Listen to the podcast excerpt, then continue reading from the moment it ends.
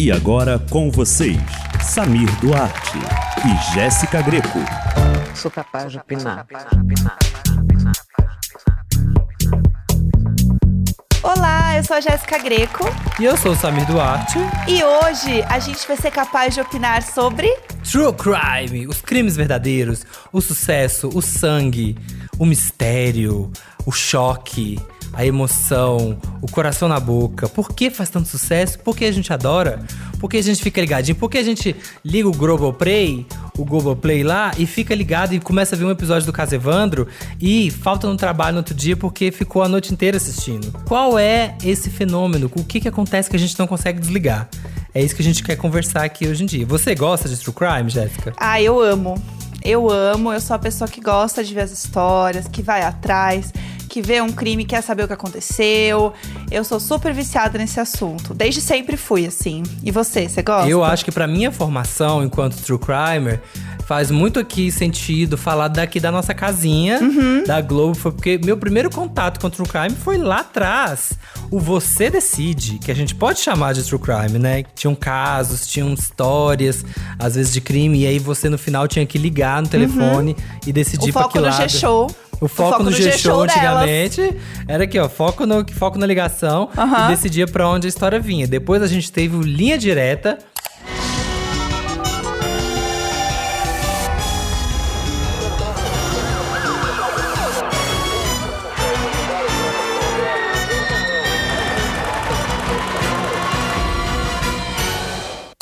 Que eu, a, gente, eu amava a linha direta. Toda arrepiada. Quem é Gen Z não conhece, mas quem é mais velha lembra da linha direta. E era tudo. Você assistia? Nossa, eu amava. Gente, eu, eu ouço assim a trilha. Uhum. Aquilo me traz tantas memórias. Aquilo assim, ó, vem um vento de memórias. Assim, eu ouço os primeiros acordes, já vem um fá na minha cara. Eu amo assim. né, a gente ia pra escola, a gente assistia, né? Eu lembro que eu, era, eu tava na escola na época, a gente assistia a Linha Direta. E aí no outro dia a gente na escola ficava recriando histórias do no Linha Direta. Que era sempre assim, tipo... Marcela, ela só queria se divertir. Estava com suas amigas no bar, mas o que ela não imaginava que estava prestes a encontrar o seu algoz. Era sempre, era sempre umas coisas muito né, dramáticas. Fulano estava lá, mas Uhum. não sabia que era o último dia de sua vida. Sim. Eu amava. E tem um tom de fofoca também, É. né? Que é o que o brasileiro gosta. Então você já queria assistir. Você queria ver até o final, você queria saber o que acontecia. É, se você não assistiu Linha Direta, né? Foi um programa que aconteceu aí na nossa, na nossa famosa TV Globo, maravilhosa, dos anos 90 até o início dos anos 2000. E ele foi exibido, na verdade, até 2007. Então, realmente é ali um. Foi muito tempo. Millennials, né? Foi muito tempo. Não tem como a gente não lembrar, acho que, da nossa infância e não lembrar do Linha Direta. É. Pra mim, estava sempre assim em casa. E apesar do True Crime ser um sucesso aí que já como produto, já desde a década de 20 ele já existe, já tem a revista True Detective, que foi um grande sucesso nos Estados Unidos na década de 50. Eu acho que ele se modificou muito ao longo do tempo, né? Antigamente a gente tinha muito essa coisa das dramatizações, de recriar cenas, e hoje em dia a gente tem uma coisa muito do seriado, da investigação, né? Igual é o caso Evandro. E falando nisso, a gente falou, pra comentar disso, não tem ninguém melhor nesse momento do que Ivan Mizanzuki e Ali Muritiba, que estão aqui na produção do Caso Evandro, que inclusive, né, já teve aqui o episódio novo, Consequências, mais um episódio extra aí pra gente assistir. E nada melhor do que eles pra gente entender um pouco mais desse assunto. E a gente vai começar conversando com eles, mas é importante a gente ressaltar aqui que o nosso papo rolou antes do lançamento desse último episódio, do episódio 9. Então a gente vai falar algumas coisas aí que você que ouviu o episódio 9 vai perceber, você vai pegar nas entrelinhas os spoilers, que a gente também não sabia. E agora, ouvindo de novo, a gente tá assim. Ah! Ah, então era isso que ele tava só." querendo dizer, porque tava no episódio extra. Ah, Exatamente. Pegamos no pulo. Então vamos lá. Finalmente foi desvendado o mistério da morte do menino Evandro. Quem pegou foi a Celina e a Beatriz Abaja. Eu quero apresentar para vocês Diógenes Caetano, que foi o grande responsável pela elucidação deste caso. Não sei nem por onde começar. Não houve prisão, houve sequestro. Por que, que eu assinei essa confissão? Eu assinei para não morrer. Num, eles são parte de uma seita e no outro eles estão sendo torturados. Pessoa ter sido vítima de tortura não a transforma em inocente. Eu não falo sobre a tortura. Eu nunca contei, meu marido nunca soube, meus filhos nunca souberam. Mas um dia eu tenho que contar. Ouça também o podcast no Globoplay e nas demais plataformas de áudio. E não dá pra gente falar de True Crime, né? Se a gente não trouxer aqui, ó, eles responsáveis pelo hit do ano, esse hit de True Crime do momento. Estamos aqui com o Ivan Mizanzuki e o Ali Muritiba, que foi o diretor do caso da, da adaptação do caso Evandro pra Globoplay, que foi nesse né, grande sucesso. Como é que vocês estão, pessoal? Como é que estão aí? Estão cansados de falar de caso Evandro ou ainda tem assunto? Sempre tem assunto, né? Os fóruns de discussão do caso Evandro tem milhões de tópicos em aberto, centenas de teorias conspiratórias, mais um monte de teses que pode, podem ser possíveis de comprovação. E o Ivan segue investigando, então sempre dá para falar do caso Evandro.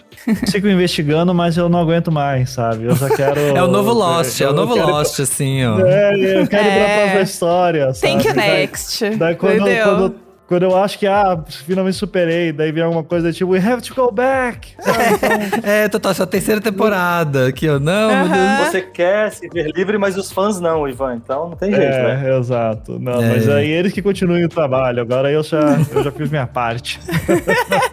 então hoje a gente vai cansar você mais um pouquinho, Ivan, porque a gente vai falar disso um pouquinho. Mas a gente tem aqui esse podcast, que a ideia também é a gente brincar um pouco com essa coisa de BBB. Então, assim, a ideia é a gente começar um pouco como um raio-x, tá? Então, aquele momento, né, do BBB, o Ivan já esteve aqui com a gente no BBB Taon para falar de BBB. Então é aquele momento que você senta ali, dá aquele oizinho, começa o dia. Mas pra gente começar um pouco do começo mesmo, né? Falar um pouco assim de como foi ali no início mesmo do, do podcast, porque a gente sabe que foram muitos episódios, né? Quantos foram, Ivan, no fim das contas? Foram 36, 37 se você contar aquele direito de resposta do Diógenes, né? Que foi entre uhum. 24 e 25. E você tinha ideia de quantos episódios ia ter, conforme não, você foi fazendo? de forma alguma. Que maluco que diz assim, vou fazer 36 episódios. Pra Ninguém quê, faz né? isso, né? Inclusive, no começo dizia, ah, vai ser 8 episódios. Daí, uhum. quando, ah, vai ser 10, vai ser 13, vai ser 20, vai. Chegou uma hora que você disse assim, ah, quer saber? Vai até terminar a história. Então, é, de certa forma, é uma maneira despretensiosa de fazer que eu acho que traz um pouco do, é, do, do, do, do, do charme, assim, do podcast, né? Uhum. De toda a cultura em torno dele, assim, que você vê verdadeiros aficionados pelo podcast. É, eu acho que um pouco desse espírito independente, produção, né, tem a ver daí com essa quantidade absurda de horas. O que, assim, por mais que pro Ali foi um desafio depois para adaptar, por outro lado foi muito bom porque tinha muito material para olhar e tomar decisões. Acho que pior do que você ter muita escolha para cortar é você ter, cara, não tenho que enfiar aqui dentro, a gente tem que fazer sete, oito episódios. Então, é, de certa forma, fico feliz que deu muito pano para manga, muitas, muitos minutos para você ouvir aí. É, é, o Grey's Anatomy da podosfera mesmo, gente. Aqui é mais uma temporada, mas é melhor do que às vezes você vai assistir uma coisa de true crime assim, a pessoa não tem material, só tem aquela cena da menina entrando com a faca na casa, passou 15 vezes falei, eu não aguento mais essa menina entrar nessa, nessa casa. Eu já até perdi a história de tanto ficar vendo a mesma cena. Já Nossa, aconteceu. Gente, se, tem, se, tem, é, se tem uma coisa que a gente que eu não aguento também é isso. De, eu me lembro de quando, quando eu fui convidado para adaptar o podcast, uhum. comecei a assistir todos os true crimes existentes ali à época e me lembro muito do desaparecimento de Madeleine McCann, que uhum. repete, a, repete a, mesma cena é a mesma exaustão. E aí a primeira coisa que eu disse para a diretora, para Michelle, que dirige comigo, foi: a uhum. gente não vai fazer isso. Sim. Ela, uhum. sim, a gente não vai fazer isso, mas a gente precisa arrumar um dinheiro para não fazer só isso, né? Eu falei, é, ligamos para Maíra e Maíra, a gente não vai fazer só isso, porque, cara, é muito entediante, é muito chato, parece que não há conteúdo e parece que os diretores não, não, não, e os roteiristas não souberam criar novas, outras atmosferas e ilustrar outras coisas, então... Sim é, o fato do Ivan dar pra gente aí essa profusão gigantesca de material narrativo pra gente adaptar, no fim das contas, foi uma, uma aventura mesmo. Aventura e ventura, no sentido de sorte. Sim, Sim, é, porque senão que parece dar. que não tá muito, muito saindo do lugar, às vezes, né? O caso da Elisa Lam mesmo, que é o, o elevador, ela no elevador ali, é uma cena que é repetida milhares de vezes E, né, parece que a história não sai do lugar. Os documentários, séries que eu vi sobre o caso também, é sempre nesse sentido. E acho que a, a grande dificuldade, acho que a grande questão mesmo na hora de adaptar um conteúdo de podcast para um conteúdo audiovisual assim é conseguir condensar as coisas, né? Porque a gente tava falando de um, um número de episódios muito extenso de podcast para colocar dentro da TV de um assunto que as pessoas já sabem, as pessoas gostam, tem fãs do Projeto Humanos. O que, que vocês acham que foi, assim, esse, é, é, esse raciocínio desse processo mesmo de adaptação, assim? Qual que foi o maior desafio mesmo para transformar um produto que é de podcast num produto de TV que teve é, oito episódios, vai, vamos dizer assim, são sete mais um extra, né? É. Uhum. Tinha a gente tinha um desafio duplo, que era o de não decepcionar os fãs do podcast, que já era uma legião. Uhum. Quando nós começamos a, o processo de adaptação, o Ivan tinha lançado, se não me engano, até o episódio 14, mas já tinha mais de 5 milhões de downloads e tal, então já tinha uma gama de fãs muito grande, com fóruns de discussão na internet. A gente tinha a responsabilidade de não é, desagradar essa galera, de não decepcionar essa galera. Uhum. É, e ao mesmo tempo apresentar alguma coisa nova para elas. Tínhamos também o desafio de não sermos é, muito prolixos e também não sermos, não partirmos do pressuposto de que todo mundo era iniciado. Então a gente tinha que falar para quem não conhecia nada do Casevandro, mas também tinha que falar para aqueles que conheciam tudo do Casevandro. Isso era um puta de um desafio assim é, para o time de criação de roteiro. É, o desafio da condensação, eu até nem. Eu, eu, já disse isso, mas hoje eu volto atrás. Eu, eu, dizia que era um desafio, que era difícil e tal, mas no fim das contas, você pegar é, os vários episódios do podcast e começar a ilustrá-los com imagens boa parte da duração dos, dos episódios tem a ver com o fato de que dentro do podcast é preciso que o narrador, no caso o Ivan, fique uhum. retomando uhum. várias pontas, vários fios, uhum. fique explicando quem é cada um dos personagens e a relação deles entre si, porque ele não tem o recurso imagético. Isso acaba alongando os episódios. Na, no formato visual, não. A gente mostra três vezes a mesma figura ali e a galera já sabe quem é. Eu não preciso ficar retomando ou explicando essa pessoa. Então, acho que o maior desafio era esse, de decepcionar os fãs, apresentar algo novo para eles e, e, ao mesmo tempo, falar para os não iniciados. E acho que a gente foi super bem sucedido nesse tempo aí. É. Não, super bem sucedido. E Ivan, você teve um, né, você tinha um, né, com certeza um grande apego pelo produto, porque você já tinha se dedicado tanto tempo. E você entra ali na série como um pesquisador, você participou também do roteiro, você entrou nesse processo também de decidir, olha, o que, que a gente, para que caminho a gente vai. Eu participei uh, no começo da sala de roteiro, estava bem uhum. presente, eu morei uma, um, um, mês em São Paulo. Hum. Foi uma época que, inclusive, eu tenho muitas saudades, assim, foi muito divertido. Tipo, nossa, estou aqui produzindo com esse pessoal de cinema. então, é, uau! Tipo, uau, que, que coisa mágica, a magia do audiovisual. Uhum. Mas é.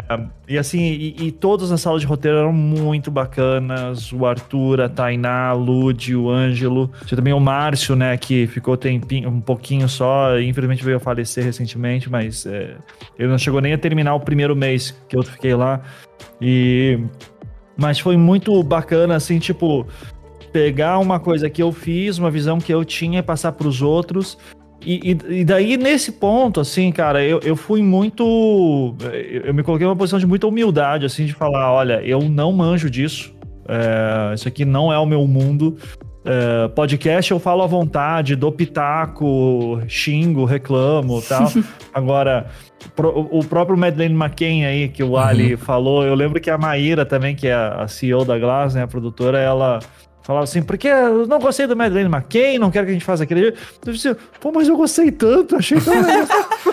Poxa! Você caladinho no fundo da sala, assim, então, não, é, é não, é. Não, não, eu super. É que, é, é, que eu falo sempre que, tipo, eu, gente, eu tenho um gosto muito duvidoso para tudo. Eu gosto de, de coisas que as pessoas não gostam, que geralmente são pessoas mais inteligentes que eu. Então, assim, se o pessoal fala que não é bom, eu entendo, eu digo, ok, assim, eu, eu achei legal. É, então, assim, eu simplesmente, essa primeira. É, nesse primeiro mês que eu fiquei lá, que foi o início da sala de roteiro, e encontros eventuais que eu tive também, eu passava uma semana depois lá com, uh, com o pessoal da sala, é, eu fazia muito mais assim, ó tópico esse, é assim que funciona a linha do tempo, é, esses são os personagens principais, esses são as tensões principais. Eu já falava alguma coisa de feedback que eu tinha tido do podcast, eu dizia, ó, oh, se eu fosse fazer o podcast hoje, conhecendo a história melhor. O podcast tem muito um lance de tipo, ó, oh, enquanto eu tô contando, eu tô descobrindo a história, né? Uhum. É, enquanto que daí eu já tinha que fazer uma coisa mais acabada pra série.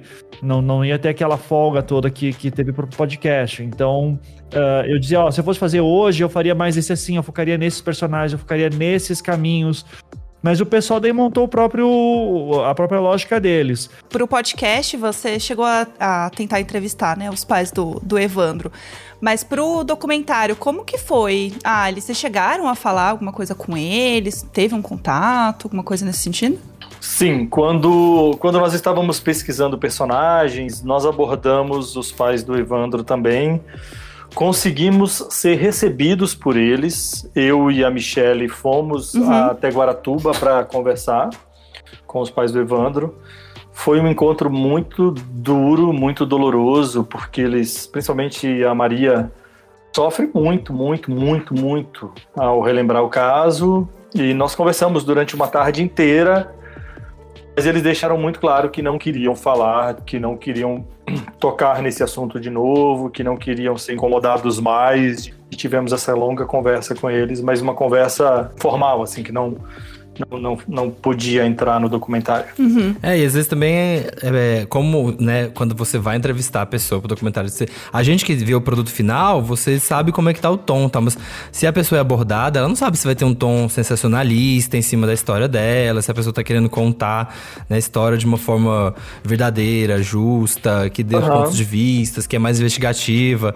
Então eu entendo super a pessoa que Sim. passa por isso, de ficar meio com o pé atrás, ela não sabe onde. E sabe, e aí é um nome grande, vai para um canal grande, então a pessoa pode ficar um pouco assustada. E falando nisso, olha, sobre a montagem, sobre os, os, os participantes, uma coisa que eu reparei muito né, na série, que eu achei incrível, é, eu acho, né, eu queria saber de vocês, mas eu acredito que seja intencional, como que vocês conduzem o telespectador para ele se sentir um trouxa. Assim, no sentido de que você começa a contar uma história e aí você vai. E no primeiro episódio eu já tava aqui, ó, com pedra na mão. Eu tava querendo ir na casa do povo, tacar pedra naquela casa. Eu falei assim: o que, que você tá fazendo? Que absurdo! Como você... Com aquela opinião popular, assim, que você tem. Que é coisa da internet, né? Você lê o tweet, você acha que a verdade é aquilo. E aí depois que vocês entregam uma outra oportunidade da história, um outro lado da história, e aí a pessoa assistindo fala, nossa, tá vendo, né? Joguei um negócio ali que era uma coisa, sabe, sem, jogando pela capa e tô completamente errado, só que depois volta de novo, aí joga para lá, e você fica jogando a pessoa para lá e pra cá, você fica completamente perdido, assim. Vocês pensaram nessa estrutura de, sabe, não, como não ter uma certeza, né, de algumas coisas, ficar jogando para lá e pra cá, assim?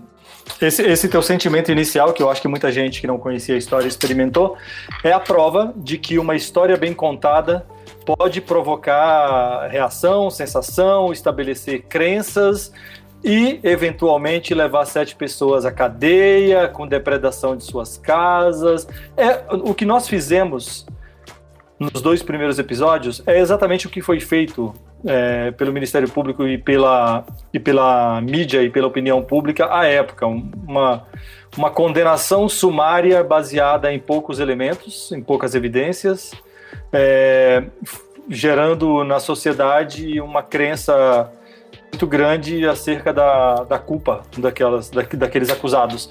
E para a gente era importante que os espectadores experimentassem essa sensação que depois eles sofressem a rasteira, para que eles se questionassem a respeito de, dessas, dessas crenças ligeiras, dessas crenças rápidas. O Ivan faz isso já no podcast em alguns episódios e esse é um dos grandes méritos assim do episódio para além do caso contado, o caso é muito bem contado.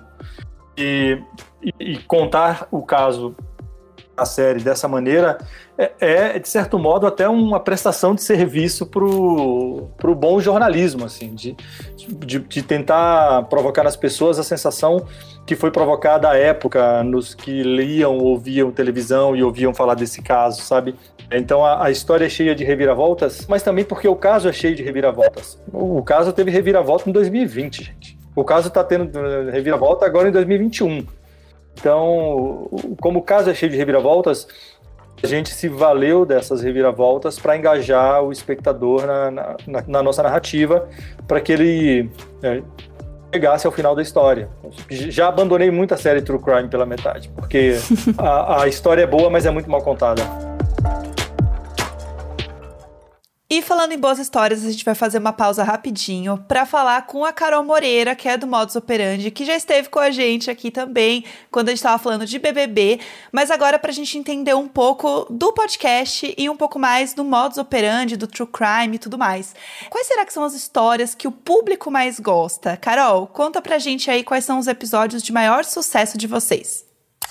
Ah, tem vários, né? Mas em geral, os casos que mais bombam são os casos famosos. Então, Ted Bundy, Jack o Estripador, sabe? Aqueles assassinos bem notórios, principalmente casos americanos, né?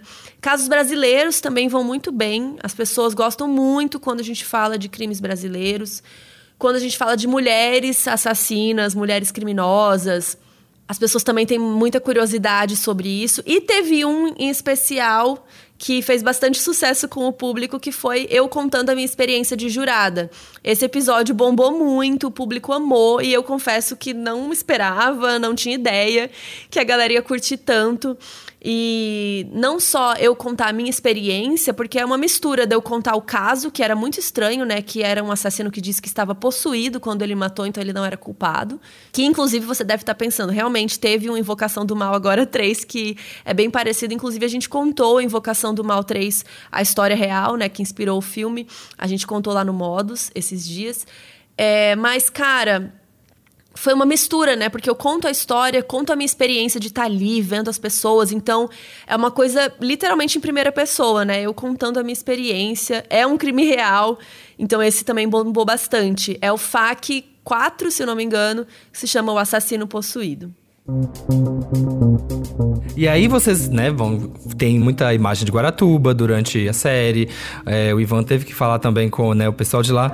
Como que é, é, Ivan, você que começou a mexer nesse caso muitos anos depois, né, do que ele apareceu na mídia, e vocês depois vão até a cidade para começar a filmar, chegar numa cidade, sem, se sentem meio que reabrindo uma, uma, sabe, uma ferida na cidade, as pessoas são receptivas ou elas ficam muito tensas, elas se mostraram, né, receptivas a falar sobre o caso. É delicado porque é um crime, né? A gente tá falando de investigar um crime, uma coisa que já tinha sido investigada e vocês estão remexendo nisso e aquilo que eu falei lá atrás das pessoas não saberem as intenções antes de, de ver o produto final. Então, como que é esse processo de voltar a Guaratuba? Eu eu assim não para Guaratuba eu acho que eu só participei uh, de uma diária que foi feita na Beatriz Abage, né, na entrevista Beatriz Abage. E então eu não participei de todas as diárias lá, que o pessoal, o Ali acho que tem mais histórias legais para contar disso. Mas, é, mas é, são duas experiências completamente diferentes, porque eu fui para agora tudo para gravar sobre o podcast, né? E eu conversei uhum. com alguns locais. Um dos episódios que eu mais gosto de ter feito, de produzir na minha vida, assim, tipo, portfólio geral, é o episódio 24, né? Que é quando eu tô em Guaratuba passeando e conversando com algumas pessoas e pegando alguns relatos eu falo com um pescador, eu falo lá com o Jorge Banana, que é o cara que diz que viu as mãos, né? É, eu converso com uma mulher que trabalhou na serraria.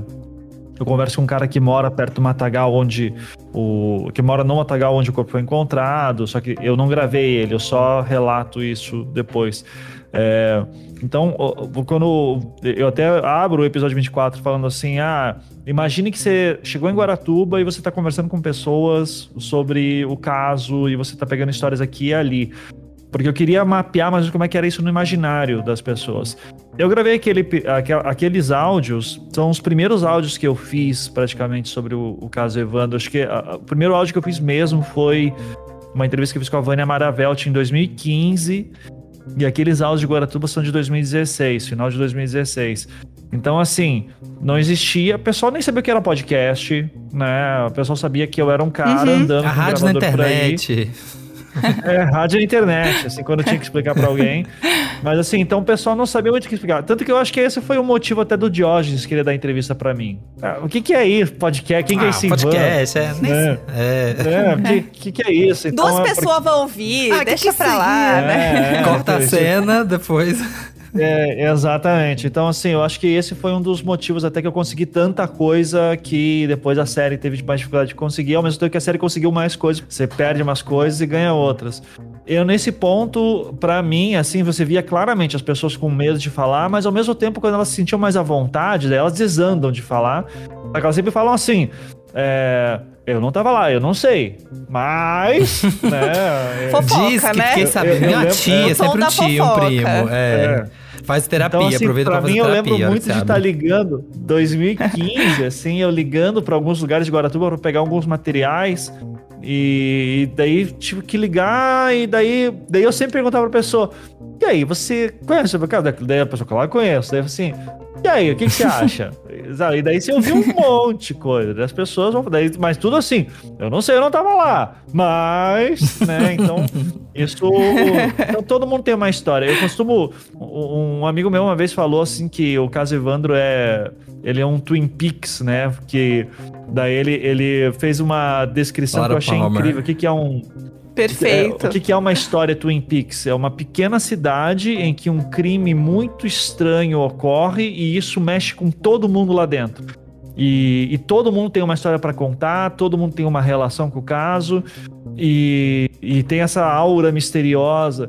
Então é. Teve um cara que fez até uma introdução de Twin Peaks como se fosse Guaratuba, assim, na época, cara, no Twitter. Eu achava, ele me rachava, ele achava incrível. Legal. Ele botou várias cenas aéreas de Guaratuba com a musiquinha do, do Twin Peaks abrindo, era muito bom, assim. Então, é, então, assim, a minha experiência foi muito essa. As pessoas com medo em primeiro momento, também não me dando muito crédito.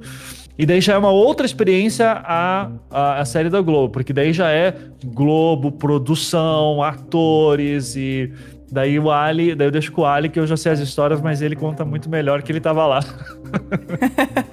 é isso, o Ivan, o Ivan, chegando lá em Guaratuba é, o, é um rapaz barbudo com um gravador de som, então não chama é. muita atenção. não chama muita atenção. A gente chegava as primeiras idas foram, fomos só eu e Michelle, então a coisa era discreta também, a gente tentava agendar algumas conversas com, com pessoas que nós acabamos entrevistando, é, pra, era mais um trabalho de convencimento mesmo e tal, e aí nesse sentido, no, no, no trabalho de convencimento, é, a existência do podcast nos ajudou muito, porque algumas pessoas, ou os mais jovens parentes dessas pessoas, escutavam o podcast e viam que o trabalho era sério. Uhum. Se, se, se, isso era adaptação de um podcast, não era, não era sensacionalismo, não era imprensa marrom, nem nada do gênero. Então tinha esse trabalho de convencimento. Aí depois, quando nós começamos a ir a filmar, nós passamos acho que duas semanas filmando em Guaratuba, com, enfim, equipe de filmagem chegando, né? Caminhões, vans, é, galera, assusta, assusta. A gente tentou ser bem discreto. Assim, a gente não botava escrito Caso Evandro na claquete, justamente para que não soubessem o que a gente estava fazendo, mas descobriram, muito rapidamente descobriram que, tava, que, que o Caso Evandro estava sendo filmado, e aí sempre aparecia um ou outro curioso querendo contar uma história, uma pessoa que acreditava na história dos bruxos, outra pessoa que acreditava que o Diógenes isso, o Diógenes aquilo, e a gente, bom, no meio de uma filmagem não dá para ficar dando muito trela para curioso, não. É, mas sempre aparecia alguém querendo dar uma informação, saber alguma informação, aparecer. Teve uma, uma cena muito. A gente foi filmar o tal do show do Moraes Moreira. Você vai fazer um show do Moraes ah, Moreira, são 30 figurantes. Você fala, puta, 30 figurantes? No fim das contas, ainda rolou 70 figurantes, mas figurante de cidade do interior é engraçado também. Ele acha que filmagem dura 30 minutos. Quando chega meia-noite, a galera já tá querendo ir para casa. E você fala, meu irmão, você não vai para casa, vai ficar, você tá amarrado até de manhã, tem que segurar aí. E aí, cara, a gente tava filmando com 70 pessoas na praia e tinha umas 500 assistindo. Nossa. Eu desesperado, eu falando, porra, pelo amor de Deus, Gabi. Sete vira um caos, chama, né? Não, chama esses 500 pra cá, a gente tá precisando de ah, figurante, porra. Bota, bota todo mundo pra dentro, bota todo mundo pra dentro. Pra cá, mas não pode, né? Tem que botar é. figurino de época, pagar a galera e tal. Claro. Era, é, era, é, e aí, nesse dia, cara, que a gente tava filmando lá, foi muito louco, porque lá pela madrugada eu recebo a mensagem de ninguém menos que Diógenes Caetano. Nossa senhora, reviravolta. Diógenes Caetano me manda WhatsApp dizendo: impressionante o que vocês montaram na praia, está muito parecido mesmo com o que show medo. na época. Que medo! As luzes que vocês montaram com as crianças jogando areia para cima é muito parecido. Só tem um detalhe que vocês erraram. No dia do show, era a lua minguante e a maré tava baixa. Eu, porra, errei a lua. Deu vontade de escrever, desculpa, errei a lua, foi mal. Nossa, realmente, Não né? vou Aqui, agendar ó, com a lua aqui. Ela... a galera aqui, ó, a primeira coisa é bater o olho e falei, ih, a lua, é a lua. A maré tava errada. É. Mano, a gente que nem Uma sabe, nem vai na memória, praia, né? nem tem praia aqui, não sabe, não entende nada disso, não teria menor problema. E aí, falando, né, de, de um pouco mais abrangente da história, do True Crime e tal, por que vocês acham que é grande... Porque o caso Evandro foi um mega sucesso, todo mundo comentava. As, as semanas que foram exibidos, todo mundo fazendo Lost ali, né, nas redes sociais. E o que, vocês acham que... A que, que vocês atribuem o, sucesso do True Crime tão grande, assim, das pessoas ter essa fixação e, e ser um gênero que cresce muito, você vê podcasts premiadíssimos, Serial lá fora, e todo mundo reverenciando, tipo, tem uma... Tem uma grande aura, né, em volta do True Crime. Não sei se tem uma grande área, a áurea em volta do True Ah. Crime, ou se tem uma grande áurea em volta de uma história muito bem contada. Sim, isso é verdade. a gente- a gente- já existiram outras séries que abordam crimes feitas aqui no Brasil que não causaram estardalhaço nenhum. Uhum. São true crime, mas não são histórias bem contadas. A questão é, o, o podcast, o caso Evandro, e a série tem uma história realmente muito intrigante e sendo contada de maneira muito hábil, assim, muito instigante. Então, a gente pode até é, tecer conjecturas aqui de que ah, o ser humano tem gosto pelo mórbido, veja quando acontece um acidente, todo mundo desacelera o carro para ver. Pode ser, pode ser, pode ser que exista uma, exista uma, uma certa predileção do, da espécie humana por narrativas é, mais trágicas e sangrentas, é, mas não necessariamente essa predileção por essas narrativas tem a ver com histórias reais ou ficcionais. Eu acho que a questão é, as pessoas gostam muito de histórias bem contadas. Uhum. É, eu- acho que tem uma questão de forma e conteúdo, né? Você tem que ter uma- um bom material para trabalhar, ao mesmo tempo bom, bem contado. E se a balança não é muito boa, você tenta compensar um com o outro. Então eu já vi histórias super simples sendo contadas de maneira incrível. Então a pessoa sabe, o, o- o contador da história, o storyteller, sabe esconder algumas coisas para deixar aquilo intrigante. E eu tenho essa, essa leitura, né, que não é só minha, mas que o, histórias de crime elas apelam por duas coisas. Primeiro, esteticamente falando, narrativamente falando, é o fato do mistério, né? Há um crime ocorreu, quem o fez? Vamos tentar descobrir. E daí o ouvinte, espectador, leitor participa da investigação junto com o condutor da história. E no podcast para mim isso era muito mais fácil porque eu era o condutor, então eu fazia reflexões junto com o ouvinte, ia caminhando para lá e para cá, então tinha maior controle. E na série você já tem mais vozes ali disputando espaço, então já é um trabalho meio metanarrativo, né? É o Ali, a Michelle e os roteiristas pensando, ok, esse tem que ser o tema e essas vozes vão cortando. Eu faço um pouquinho a condução ali, mas é mais para amarração de algumas ideias, mas no geral é, é- é a história sendo contada, né? Então tem essa questão do, da- do contar a história do elemento mistério como elemento estético, que eu acho sempre fascinante, foi o que me fez. Eu sempre falo que eu nunca nem conhecia o termo true crime, assim, mas me chamava a atenção. eh, era um grande desejo meu contar uma história que tivesse um mistério por trás que tinha que ser desvendado de alguma forma tinha, e a gente ia explorar esse mistério. Por outro lado, também eu sempre gosto de trabalhar que crimes, é, a gente não tem, né, tem assim o desejo mórbido, que é uma coisa que pode me aparece, mas eu acho que mais que o desejo mórbido é o nosso desejo em ter respostas, né? Que daí tem a ver com a questão do mistério. E, e quando a gente fala de segurança pública, e, e acho que a gente está muito acostumado a ver true crime gringo, né? Que os caras fazem isso há muito tempo. E, cara, você tem true crimes lá, sei lá, se você pegar lá o Paradise Lost, né? O caso do Memphis Tree lá, que. Aquilo lá foi um caso, assim, foi um documentário feito pela HBO que teve acesso ao júri de gravar aqueles meninos. Você teve um- uma mobilização da classe artística entrando naquilo, que foi incrível, que mudou a história. Hoje aqueles meninos estão livres por conta disso. Então eu acho que a gente tem que começar a contar as histórias de crimes brasileiros para promover uma reflexão pública sobre segurança pública, num, num público muito abrangente, para podermos melhorar as nossas condições de investigação. É, se a gente for ver o que foi tudo esse caso do Lázaro nos últimos dias, eu, eu, eu- a minha inbox encheu de mensagens dizendo: Ivan, tá acontecendo de novo. É PM fazendo perfil psicológico do cara, falando que o cara tem isso ou aquilo. Tipo, você não tem um psicólogo, um antropólogo, um sociólogo, um cientista ali falando, é secretário de segurança falando coisa, é PM falando coisa. No meio. E assim, eu fico muito feliz. E eu fico muito feliz que os meus ouvintes, espectadores da série, leitores do livro, pessoas que entenderam muitos dos problemas que nós temos em segurança pública no Brasil, pelo caso Evandro, hoje conseguem ver a cobertura midiática em cima do caso Lázaro e apontar um milhão de problemas que tem ali. Isso não tinha antes. Fosse o caso Lázaro corrido, uhum. sei lá, três anos antes, não ia ter esse mesmo nível de, de rigor e crítica do público. Então eu acho que isso é o grande força de se contar a história de crime. A gente pode usar ela como maneira didática para fazer uma reflexão mais séria e relevante sobre segurança pública também. E daí, para isso, tem que contar histórias do Brasil.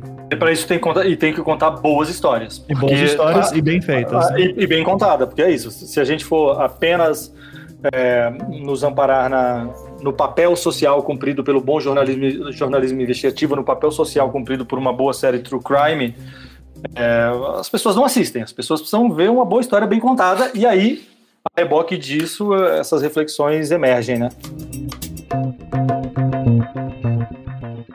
A gente também perguntou para Carol Moreira essa mesma pergunta, porque, né, já que é um sucesso ela tem aí o modus operandi como a que é um grande sucesso no gênero true crime, por que que a Carol acha que esse gênero faz tanto sucesso e principalmente porque que ele tem uma aderência muito grande com o público feminino? Cara, eu não sei explicar, de verdade. Tem várias teorias sobre isso, né? Tem gente que acredita que é porque geralmente as mulheres são as vítimas desse tipo de crime, né? De serial killers e de homicídios, até, né? Feminicídio, enfim. E talvez escutar isso traga algum tipo de empoderamento, né? Fala-se muito sobre isso, mas eu, pessoalmente, não faço ideia. Meu namorado mesmo, o Thiago, não gosta de ouvir ele assiste documentário de crime real comigo e tal, mas ele não não é aquela pessoa que chegou um crime, né? Apareceu uma, um, um, podcast, uma série nova, ele já vai correndo que nem eu. Ele não tem esse gosto, assim, e realmente a maioria das pessoas, dos meus amigos, as mulheres, é, são as que estão mais interessadas nisso. Eu acho que tiveram séries que contribuíram para isso, mas se a gente for ver, sempre teve, né? A gente sempre falou de crimes na, na televisão, sei lá, até de forma sensacionalista, né, nos jornais. Então eu acho que, de forma geral, o público sempre foi interessado em crimes, né?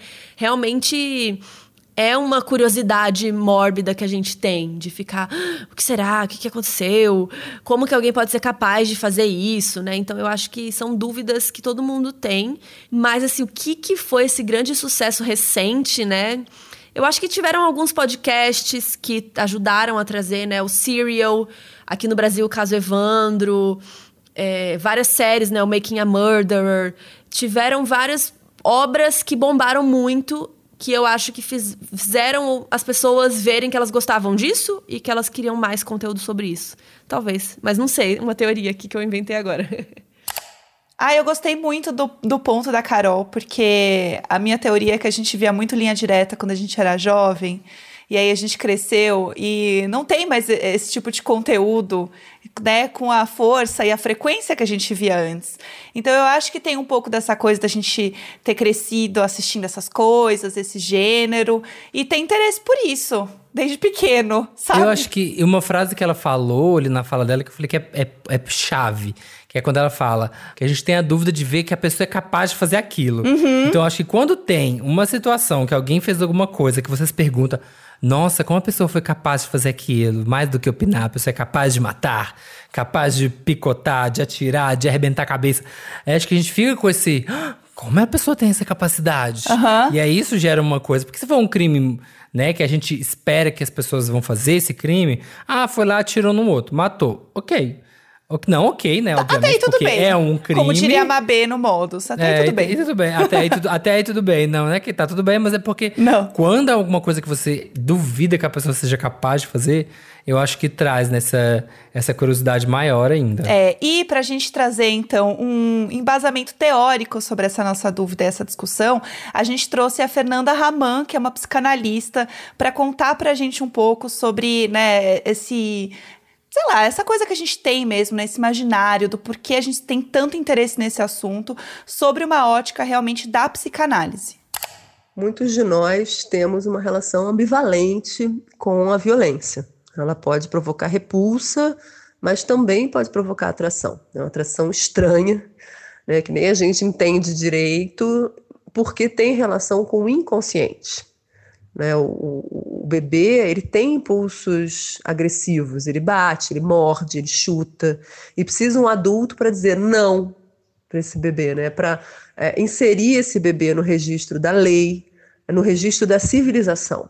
Né? Precisa haver limites para agressividade, para a gente poder viver em sociedade. Se cada um der livre vazão à sua pulsão de morte, todo mundo vai se matar e não tem sociedade, né?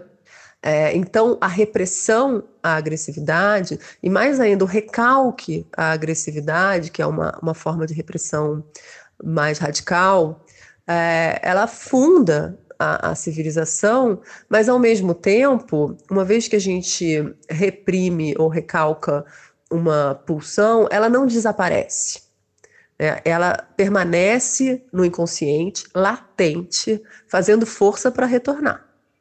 Então, muitas vezes, é, ela retorna de uma forma distorcida, de uma forma desviada. Por exemplo, num sonho, quando a gente sonha que a gente está matando alguém. Né? A gente não pode matar, na verdade, mas a gente sonha que a gente está matando alguém. É, ou quando a gente vê um filme, né? Hollywood sabe disso, Hollywood explora isso. Né? As cenas de violência, de tiroteios, de, é, é, em que a gente pode né, é, realizar inconscientemente né, um desejo reprimido. No caso do true crime, a rigor não é bem uma ficção, né, nem, nem mesmo uma ficção inspirada em fatos reais, mas é, são fatos reais narrados, estruturados como uma ficção. Né? Tem flashback, tem revelações, tem pontos de virada, tem uma série de estratégias de storytelling para criar essa cena, essa fantasia, uma espécie de sonho acordado que a arte narrativa produz, né, que o Freud chama de uma suave narcose, né, é quase um delírio que a gente entra ali, uma, né, uma experiência alucinatória, né, em que a gente pode ver é, os nossos desejos reprimidos satisfeitos, né, e também se perguntar sobre os próprios limites morais e éticos que são de todos nós, que estão aí para todos nós, né? Até onde vai a maldade humana? Até onde vai a pulsão de morte que acossa a todos nós? Outra coisa que a Fernanda Raman também trouxe, que é uma grande curiosidade, que não é um fenômeno recente também no Brasil, não. A gente tem lá na década de 50, Nelson Rodrigues foi meio que ofertado ele a, a proposta de fazer true crime com a vida como ela é, mas aí ele acabou pegando essa história do crime, do coisa, e transformando uma coisa mais de ficção, uma dramatização, né? Que é uma coisa, então, o true crime tá aí presente no Brasil há muitas décadas. Em 1951, o Nelson Rodrigues trabalhava no jornal Última Hora, no Rio de Janeiro, e o dono do jornal, Samuel Weiner, propôs que ele escrevesse uma coluna de true crime. É, na época não se usava muito esse termo né, no Brasil, então o Samuel Weiner chamou de A Vida Como Ela É. Né, o Nelson tinha sido repórter de polícia por muitos anos, e a ideia do Samuel era que ele narrasse os homicídios, os suicídios, os adultérios que na época era crime, né? É, de uma forma romanesca, instigante para o leitor. É, o Nelson conta esse, essa conversa que eles tiveram numa crônica que ele publicou na própria coluna, alguns anos depois, que ele deveria narrar um assassinato que de fato aconteceu, como uma, uma passagem de crime e castigo. Né? Ou que uma adúltera fosse retratada como uma Madame Bovary, é, e, de fato, esses crimes, essa atmosfera criminal, marcou muito a obra do Nelson, toda a obra do Nelson, né? É, que é uma obra é, que propõe uma reflexão sobre os limites morais do ser humano. Mas, como ele era um ficcionista, ele acabava inventando muito mais que apurando. Né? Dizem que ele chegava na redação, tomava um cafezinho com o pessoal da editoria de polícia e depois soltava a mão na, naquela máquina de escrever que ele com dois dedinhos lá e ficava catando milho lá e escrevia um conto por dia para a vida como ela é, que foi um dos maiores sucessos da história do jornalismo brasileiro. Eu achei muito interessante ela falar isso do Nelson Rodrigues, porque eu nunca tinha pensado e faz muito sentido com o que a gente falou, de realmente isso tá no nosso imaginário. E eu acho que tem esse ponto também de que hum, as pessoas elas ficam muito querendo entender um caso que não tem solução, né? Quando a gente não sabe o que aconteceu, tem esse mistério por trás. O que será que aconteceu? E é justamente isso que a gente perguntou pro Ivan, pro Ali, né? Por que será que as pessoas pensam tanto quando a gente fala de casos sem solução? Realmente esse é o grande atrativo das pessoas? Histórias que não têm um desfecho, né? Que é esse, eu imagino, um grande é, interesse das pessoas, né, pelo, pelo caso Evandro, que é uma história onde você não, não tem um desfecho da história, né? Existem vários, várias histórias que, que surgem, é, enfim, séries que são exatamente sobre isso, casos não solucionados. E é o que acaba pegando muitas pessoas, né, por essa curiosidade. Vocês imaginam que esse caso ainda possa ter um desfecho? É o Ivan, uma pessoa que está dentro de, dessa história há tantos anos, assim? Isso é uma coisa que, que passa realmente pela sua cabeça, né? Esse real desfecho, se isso realmente pode ser uma realidade, enfim. É, é, é, eu fico. Eu, eu, acho que tem que sempre pensar qual desfecho que a gente quer, né? Porque tem vários ali, uhum. tem várias perguntas. Assim, então, quem que é o sado da menina? O que aconteceu com o Leandro Bossi? É, o que as pessoas estavam uhum. fazendo no dia 6, 7 de abril, o negócio dos álibis, é sempre uma coisa. Né, o que aconteceu, o, o quem Nossa, que é o culpado por tudo isso. E acho que a grande pergunta é quem é o assassino, né? E, e Assim, então, eu, esperança, eu tenho? Sim, tenho. Eu tô sempre ligado para ver se aparece uma coisa nova aqui ou ali, produção de nova informação, né, nos bastidores. Uh, assim, só que tudo isso é lento, sabe? E de mil coisas que te chegam, uma vale a pena. Então, o que eu mais tenho, eu brinco que a gente vira para raio de maluco, né? Toda vez tem alguém mandando uma mensagem para você. uhum. Vou dar um exemplo dar um exemplo, assim, aconteceu esses dias. Abro lá meu Instagram, ah. tem mensagem de um cara dizendo: Olá, Ivan. Assisti a série do caso Evandro, não, não ouvi o podcast nem li o livro. Daí eu já disse, Ai, já vem, Deus. né? Claro. Lá vem, lá vem. Vi que vocês citaram uma coisa na série e não se aprofundaram e que talvez tenha respostas muito intrigantes. Pode ser que mude todo o caso tá aqui o meu celular, ligue para mim. Eu disse. Claro. Cara, mas assim, isso é toda semana tem alguém me dando o telefone para eu ligar para falar alguma coisa, tá? Porque tem informações muito relevantes. E daí eu digo, fulano, eu recebo uma mensagem igual a tua toda semana, sabe? A série, ela, assim, ela conta cada uma. Se quiser aprofundamento, mais detalhes, dá uma olhada lá, porque muito provavelmente essa coisa que foi só citada na série foi aprofundada no podcast ou no livro. Então, por gentileza, daí eu comecei a citar um monte de nome. Foi esse aqui, foi esse aqui, é sobre isso, sobre isso, sobre. Eu tenho, sei lá, uns cinco nomes pra pessoa. Daí ela, um deles era o Acef, né? Daí falou assim: Ah, é, é sobre o Acef. Eu achei que talvez vocês não soubessem que hoje ele é o advogado do Bolsonaro. Deu! A minha vontade é de dizer ah, assim. Não. Ai, não brinca. Ai, ai não... eu não acredito. Oi, amor. Olha, eu tô aqui você há anos vendo esse negócio. Que você acha que. Nossa! Nossa, verdade, cara! Mas é, Nossa, mas isso louco, rola, caiu a cara. ficha agora. Mas esse é o tipo de feedback é, obrigada, arroba paulo02 underline. É, esse é o tipo de feedback, assim, que, de novo, eu recebo direto, hum. o Ali recebe, a Michelle recebe. A gente tá sempre recebendo mensagens assim de pessoas que acham que descobriram um mundo por coisas que são óbvias. E tudo bem, de novo, eu prefiro isso a não a nada. Só que é, isso a gente gasta muito tempo, especialmente eu, por exemplo, que por mais que eu brinque, assim, que eu não aguento mais, quero ir para a próxima história, é uma história que vai sempre ficar comigo. Eu vou estar tá sempre conversando com, com delegados, promotores, tentando achar alguma coisa. Qualquer. Volte meio eu recebo e-mails muito interessantes. Uma mensagem que eu recebi por Instagram ajudou a solucionar muita coisa ou ajudou a abrir muitos caminhos uh, de, de pensamento. Mas é uma entre milhares. Mas por isso que eu, sei, eu tenho que estar sempre olhando, gastando tempo com isso, porque é assim, então leva tempo. Eu fico já muito feliz que eu consegui ir além da minha expectativa, que foi trazer uma resposta, né, para uma das perguntas. Então, só isso eu acho que assim, pô, já tô. Trouxe, nossa, é, trouxe uma das mais importantes. É, já, já tô com crédito na praça, sabe? Então, o resto que vier continua sendo lucro. Eu já fico muito feliz de só isso e daqui para frente, se não vier respostas, pelo menos que gerações futuras de delegados, promotores, advogados, policiais, etc., usem o caso Evandro como um caso de estudo profundo sobre o que fazer e o que não fazer. Gente, era isso então. Muito obrigado pelo tempo de vocês, por trazer uma conversa de novo sobre o caso. É, fez muito sucesso, tá lá no Globoplay, todos os episódios.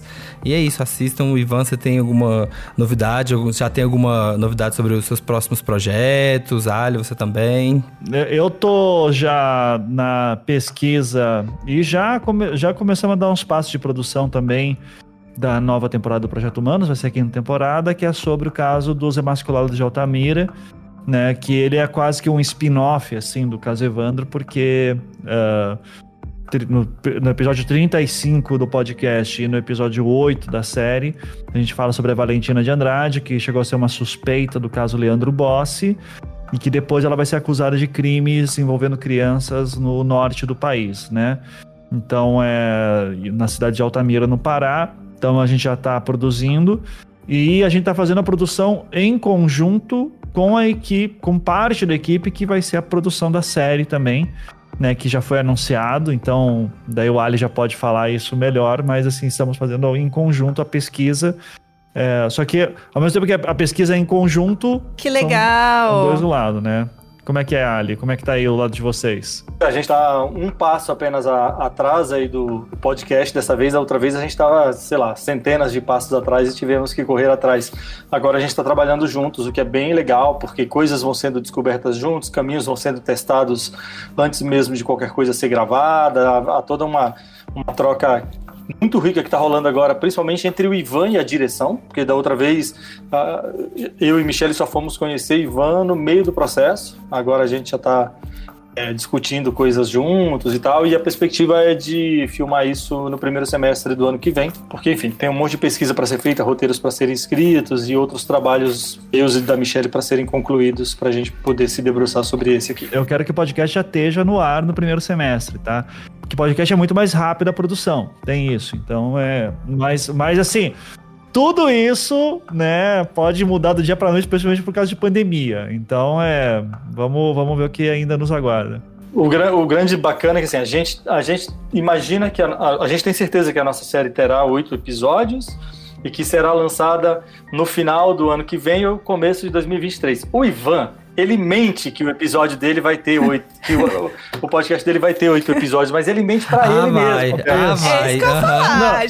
Não, a gente sabe como mundo. isso começou. É, tá gravado, tá gravado. Eu já assim, sempre assim. Não, eu já aceito que assim, não, eu tenho oito temas grandes pode ser que esse tema vire um episódio ou Boa. 10 episódios, daí termina com 80 episódios, por que não? Né, para cada linha na temática, eu faço 10 episódios, aí termina com 80 episódios. Quando tiver história. Eu começo, eu começo a publicar antes do, da série de TV ser produzida. Daí quando a TV, quando já for pro ar, o último episódio da série TV, eu ainda estou na metade do podcast. Ainda tem mais, você continua depois. Você... Não, aí também não. É. Não, eu tô brincando, gente. Não vai ser tanto assim. O multiverso, o multiverso eu, eu, do eu, eu, aprendi é, a lição. É. Escrevendo Game of Thrones, né? A série acabou, os livros continuam. Então, assim, o Ivan vai desenvolvendo. Mais coisas vão acontecendo, mas assim, já estão mais que convidados para voltar a falar desse novo projeto, com certeza. É, muito obrigada por terem vindo aqui conversar com a gente nesse nosso novo podcast. Então já fica aqui o convite depois para vocês voltarem. E é isso, gente. Obrigada. Muito obrigado. obrigado. Foi um prazer, foi muito legal.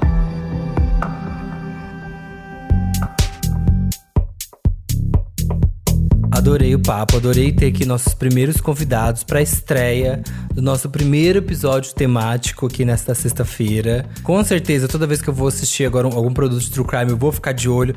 É uma história bem contada? Esses personagens são interessantes? É alguma coisa de onda que as pessoas vão se perguntar: esse sucesso é por isso? Porque será que a pessoa é capaz de fazer? Eu com certeza agora vou assistir com um outro olhar para esse pra esse gênero. E você? Com certeza. E agora o que? A gente é capaz de opinar sobre esse assunto. Tá vendo? Tudo faz sentido. Entendeu tá bom, por que, que é o nome do programa? Entendeu de onde que vem? Entendeu? É isso, a gente checkmate. vai repetir. Tá? É. Brá pra vocês. Agora a gente fez aqui esse episódio que acho que tá muito legal. É, tem muitos pontos de vista realmente pra trazer embasamento, ideias sobre esse assunto. Porque no fim a gente quer isso. A gente quer opinar e trazer com que você de casa também opine e continue com a gente também nos próximos episódios. Inclusive, pra você saber mais sobre True Crime, sobre Sou Capaz de Opinar e sobre tudo que a gente tá falando aqui, é só entrar lá em gshow.com/podcast. Inclusive, dando um spoiler, no episódio de quarta que vem, a gente já vai falar sobre o próximo grande sucesso, reality show novo que tá chegando no Brasil. Vai estar na Globo, que é o The Masked Singer. Não conhece? Já ouviu falar? Se você é ligado em reality, você já ouviu falar. Se não, pode deixar que a gente explica direitinho e você vai ser capaz de opinar. Vamos começar essa conversa e vem aí mais um sucesso. E você vai adorar, viu? Já tô aqui deixando esse spoiler porque é muito bom. O formato é maravilhoso. Eu tô super empolgada pra ver. Músicas e mistérios, quase um true crime. Mentira, nada a ver. Mas é isso, só queria fazer uma ponte pro episódio. Esse podcast é apresentado por mim, Jéssica Greco, pelo Samir Duarte, conteúdo e produção Eduardo Wolff e na captação e edição Nicolas Queiroz. Nesse episódio, a gente conversou com Ivan Mizanzuki, jornalista, produtor do podcast Projeto Humanos, o caso Evandro, Ali Muritiba, cineasta, diretor da série O Caso Evandro, junto com a Michelle Chevran, Carol Moreira, podcaster e apresentadora do Modus Operandi, e Fernanda Raman, psicanalista, que nos trouxe aqui embasamento. Muito obrigado a todos os participantes e até semana que vem. Tudo. Sou capaz de opinar.